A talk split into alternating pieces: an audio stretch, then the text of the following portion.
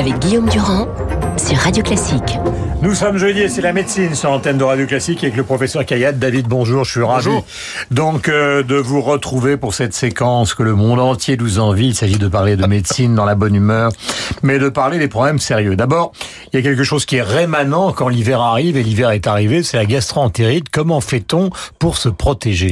Eh oui, l'épidémie de gastroentérite euh, commence à revenir en France. Vous savez, elle précède toujours euh, l'épidémie de grippe et il commence à y avoir vraiment un nombre de cas qui commence à devenir impressionnant. Donc il faut faire très attention. C'est surtout dangereux pour les petits enfants, les nourrissons, et mhm. pour les personnes âgées. Mais euh, c'est embêtant pour tout le monde cette diarrhée avec des vomissements, mal au ventre, etc.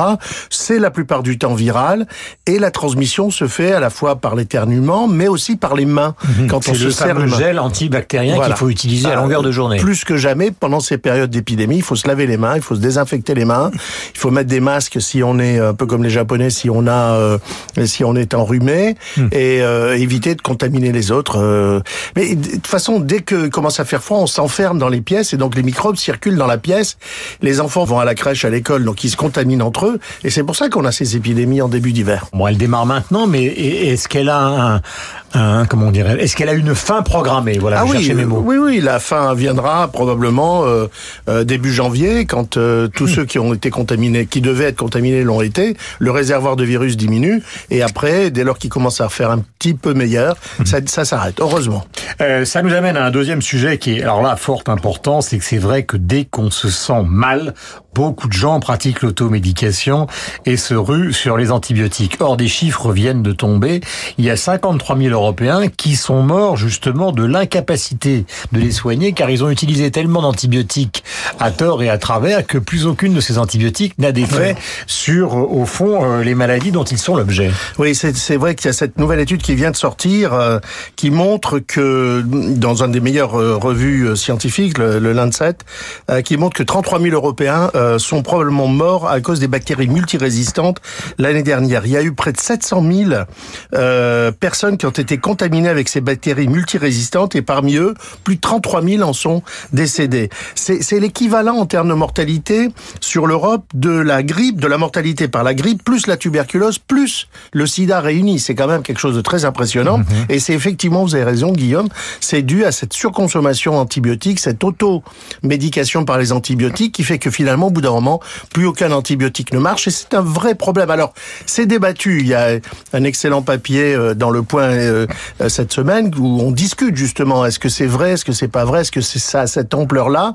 Mais ça pourrait l'être vrai et avec cette ampleur de 33 000 décès, 700 000 contaminations, mhm. bien sûr, ça s'explique aussi parce que par les, les hospitalisations répétées et, et, donc d'abord ne prenez pas d'anti petits conseils d'amis, ne prenez pas des antibiotiques sans que ce soit votre médecin qui, les, qui vous les ait prescrits.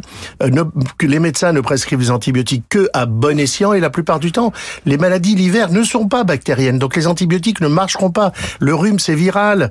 Euh, la grippe, c'est viral.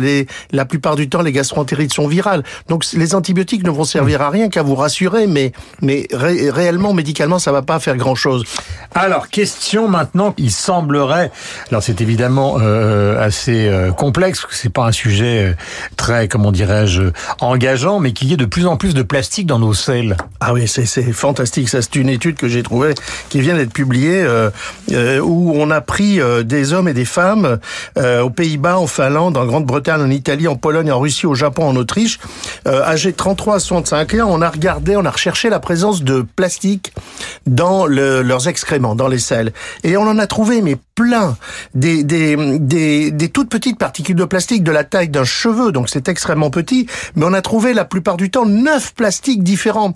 Des plastiques comme le polypropylène qu'on trouve dans les bouchons de bouteilles, le PET qu'on trouve dans les bouteilles, le polystyrène dans les barquettes, le polyéthylène qu'on trouve dans les sacs de plastique. Hmm. Et ces quatre plastiques-là, ça fait 95%. les gens, ils les avalent. En Mais parce qu'en fait, non. et, en fait, on les a retrouvés aussi dans les moules, dans les dans les poissons, dans euh, l'eau, euh, euh, on, en trouve de partout parce qu'en fait, c'est ce que vous mangez qui a été contaminé par les plastiques. Est-ce que vous savez qu'on produit 5000 milliards de sacs chaque année dans le monde. Ces sacs, pour les, une grande partie d'entre eux, finissent par se retrouver euh, Vous dans le... C'est le saumon, la dorade euh, ou le merlu qui avale euh, les, les, objets en plastique qui sont au fond des océans. Et une fois que vous les consommez sous forme de sushi ou de bar à la vapeur, vous ingérez le plastique qu'ils ont eux-mêmes avalé. Exactement. En fait, vous les trouvez dans, un petit peu dans les produits de la mer, dans l'eau des bouteilles, dans la nourriture emballée dans du plastique. Finalement, il y a une contamination de l'aliment par le plastique, euh, soit euh, l'aliment vivant, le poisson en l'occurrence, soit euh, l'aliment transformé dans la barquette, le produit que vous achetez au supermarché, et finalement vous, avalez ce plastique. Alors la, la question, c'est que, enfin le problème, c'est qu'on ne sait pas ce que vont, ce que va provoquer cette accumulation de plastique dans notre corps. Avoir neuf plastiques différents, donc il y a un effet cocktail de mélange de tous ces plastiques différents, tous ces produits chimiques différents dans notre corps, mhm. qui probablement restent dans notre corps très longtemps et qui sont susceptibles de nous donner des maladies un jour ou l'autre.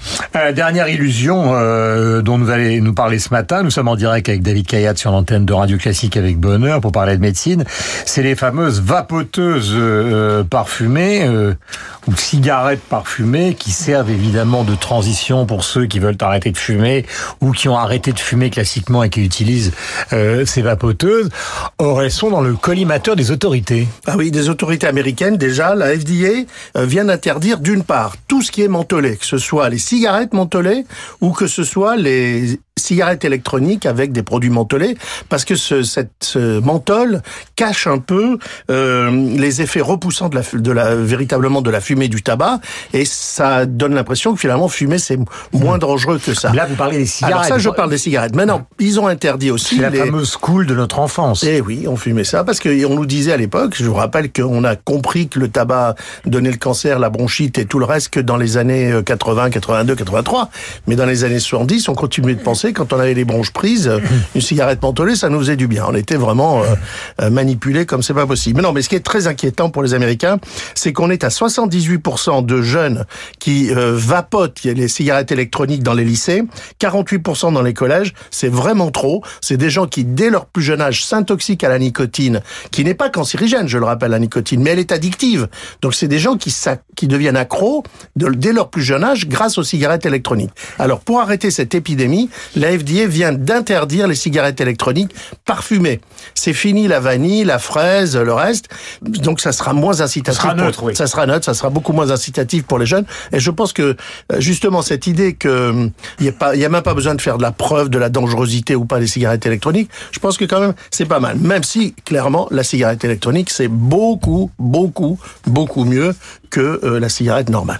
Merci David Kayat. Euh, la santé sur l'antenne de Radio Classique, c'est tous les jeudis, vous le savez, nous vous recevons avec beaucoup de plaisir car c'est important de se maintenir en forme, surtout euh, quand l'hiver arrive, ce qui est le cas. Il est pratiquement 9h sur l'antenne de Radio Classique. Nous avons rendez-vous, vous le savez, avec la météo, le journal, la bourse et après nous retrouvons